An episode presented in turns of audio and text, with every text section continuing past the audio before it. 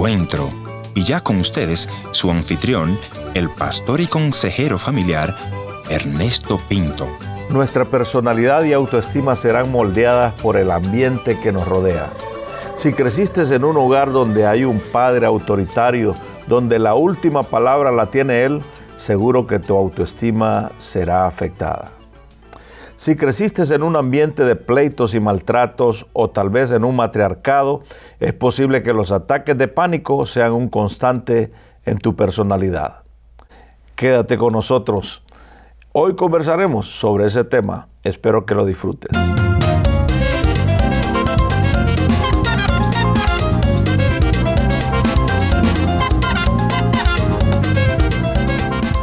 Esto es 180 grados, historias que traen salud. Yo soy su amigo Ernesto Pinto y en la audición de hoy conversaré con mi amigo Ariel, quien vive y creció en La Plata, Argentina.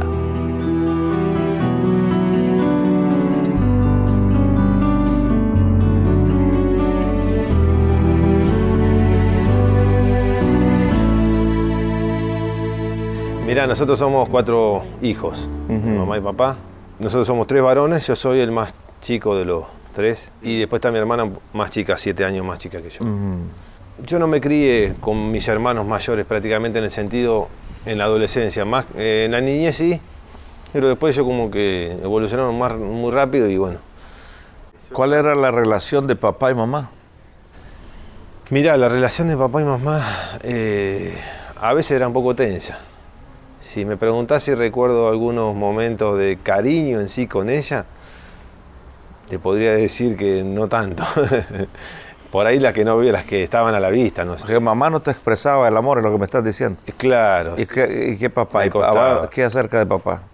Y papá por ahí eh, como podía, qué sé yo. Creo que alguna que otra vez me subió a su falda, así.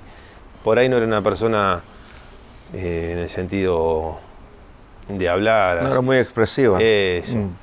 No era expresivo por ahí en, palabras. Fuera del aire me decías que eh, había mucha timidez, que había eh, momentos de mucha ansiedad en tu adolescencia, en tu niñez. ¿A qué le atribuyes eso? ¿Crees que fuiste afectado ahí en, esa relación papá y mamá contigo o qué crees que fue lo que pasó? Eh, mira, yo en, casa por ahí hubo momentos de violencia. yo, nunca vi que mi papá le haya pegado a mi mamá, sinceramente. Vi que se revoleaban cosas. Mi, padre por ahí era muy, como muy autoritarista, viste, en ese sentido. Eh, yo no estoy seguro si eso fue lo que me marcó en sí. Eh, lo que mi mamá me reveló por ahí en su momento, y creo que fue el, el puntapié, a mí de los cuatro fui la persona que no fui deseada y ella muchas veces me decía que ella hacía fuerza, hacía cosas para abortar de alguna manera, pero no se animaba a ir al lugar. O sea, ella te expresó que vos no eras deseado cuando eras niño. ¿Y crees que eso te marcó? Yo creo que sí. Yo creo que sí.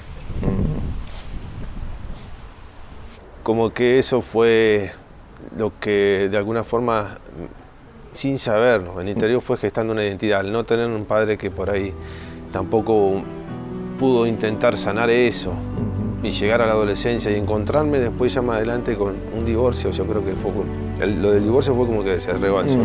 Para mí fue como el rebalse de todo.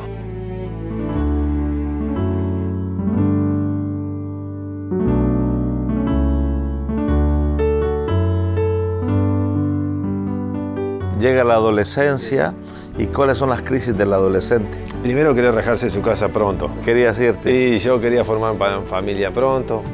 Agarramos un atajo y nos encontramos ya en el matrimonio. Bueno, yo me encontré con dos hijos.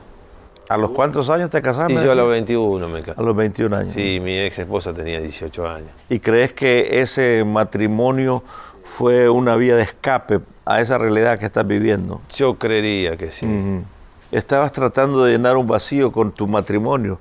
En realidad nunca maduraste en ese proceso de matrimonio. Parece que no, porque cuando yo me encuentro ahí, me encuentro con mis dos hijos muy chicos, uno de ya tenían eh, cinco y ocho, me acuerdo, pero no les podía dar nada, ni siquiera me podía aferrar a ellos para poder salir. O sea que seguías con los ataques de pánico. Sí, los ataques de pánico más que todo me llegaron eh, eh, cuando eh, se empieza a quebrar el matrimonio y yo ya empiezo a entrar en una, crisis que dura mucho la crisis. ¿Y por qué crees que se va destruyendo el matrimonio?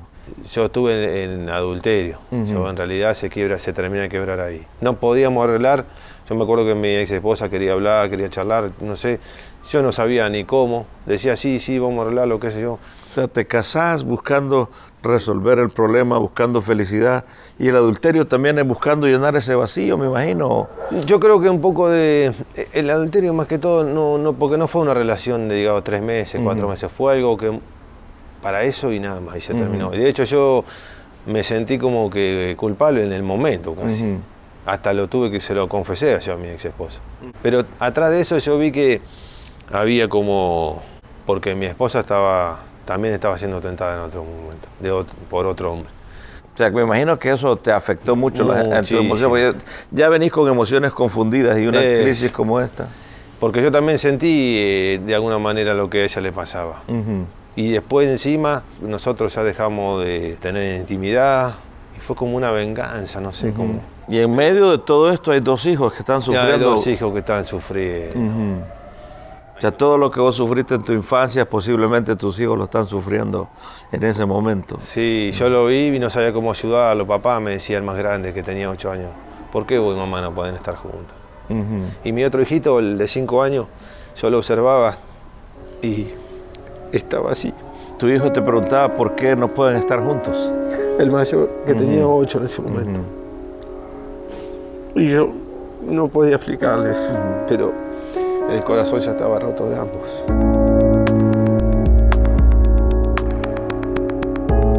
Me decía fuera del aire que en ese proceso de divorcio entraste en un estado emocional terrible, entraste en depresión. Contanos cómo fue esa situación. Entré en un, eh, en realidad es como un, espiritualmente hablando, como atormentado por demonios, así. Como Te sentías como atormentado por demonios. Así, sí. Lo que pasa es que nadie por ahí lo podía eh, percibir, claro.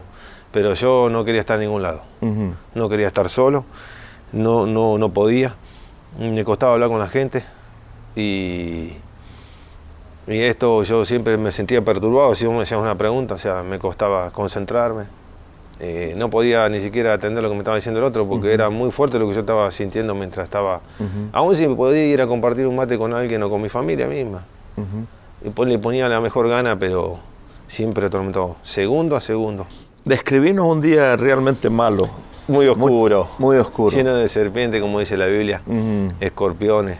Me siento muy identificado con eso. No los veía, pero en, el tormento sentía tal cual el desierto pasaba una persona por el centro. ¿Sentías que te ibas a volver loco? Sí, porque todo para mí estaba lleno de demonios en todos lados. O sea, no la persona en sí, sino lo que yo llevaba, que lo cargaba para todos lados. Y esa situación la llevé mucho tiempo, día y noche sin respiro. Mm. O sea, no duraba 15 días, 20 días, un mes, sino llegó un momento que empezó a durar cada vez más, cada vez más.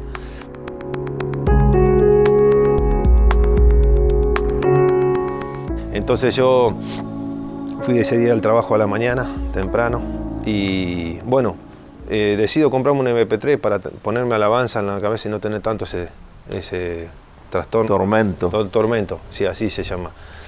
En ese, entonces, bueno, me pongo así, empiezo a trabajar, estaba pegando unas piedras y tenía dos, un oficial albañil trabajando conmigo y un ayudante. Él iba conmigo, estaba empezando a ir a la iglesia conmigo. Bueno, eh, me pongo la radio y en ese momento me tuve que sacar la radio porque era muchísimo ya más el tormento. Ya no me dejaba concentrarme mm. en lo que estaba, ni siquiera en una alabanza, ni en una prédica, más nada. Entonces agarré, dije, me lo saqué. Y en ese momento, a media mañana más o menos, me empieza a agarrar un espíritu de muerte, mm. que nunca lo había sentido jamás, mm. ni después de ese momento lo volví a sentir. Quería suicidarte. Eh, no, sé si la gana de suicidarme, pero ya no aguantaba más. Eh, como, no, digo muerte porque me sentí como, ¿cómo te puedo decir? Con una espiritualidad tremenda. Ya, de eso, fue, ese día fue tremendo. Entonces ahí estaba en ayunas yo, estaba en ayunas. Yo más o menos preguntando así y ya tenía como siete días de ayunas. No seguido, pero a la mañana, todas las mañanas.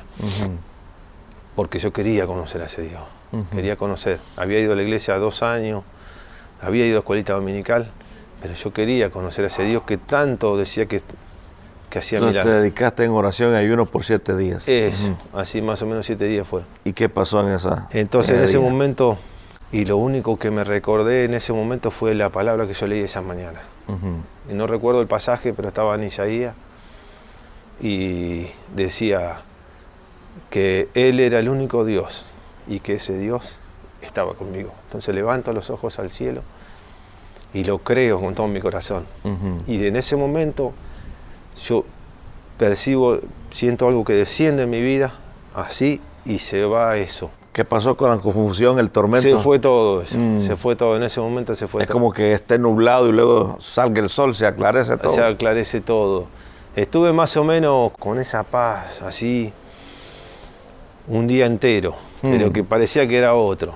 Al otro día cuando vengo, vamos a ir a trabajar de vuelta, el muchacho que era cristiano, que el ayudante, me mira en la cara y me dice, ¿a vos te pasó algo? Me dice, ¿qué te pasó? Me dice. Mm. Así que hasta él se dio cuenta que, ya, estaba, distinto mi, mi, vida. Cristo vino a ser real en tu vida en ese mi corazón ya estaba allá en mi corazón, ya no era... Yo volví a la iglesia porque había visto, digo, debe estar, tiene que estar la solución ahí. Pero no fue de un día a la noche. Tuvo que pasar todo eso, todas esas circunstancias, proceso. Tu amor, Señor, llega hasta los cielos.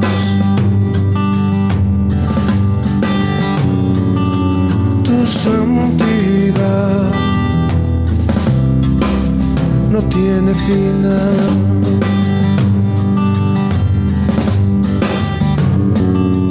Tu compasión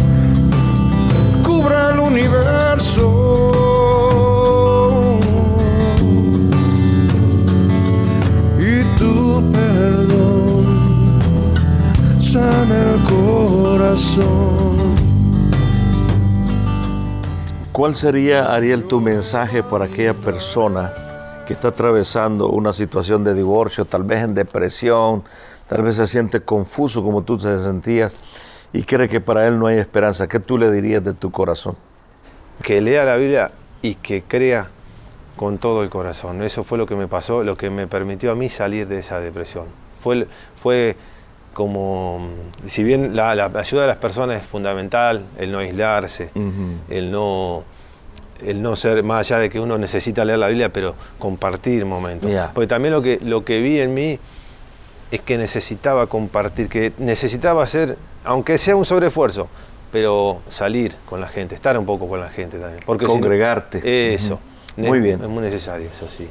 Ariel, quiero agradecerte por venir a este encuentro a este 180 grados. Muchas gracias. Gracias a ustedes. Tu amor, Señor, llega hasta los cielos.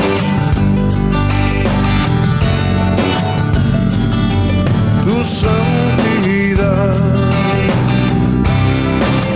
no tiene final.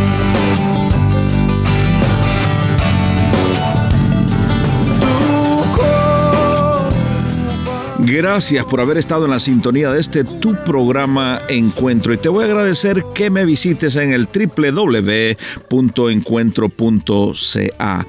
La otra opción es info Gracias por sintonizarnos a través de esta radioemisora. Yo soy tu amigo Ernesto Pinto y al despedirme quiero recordarte que Dios te ama y yo también.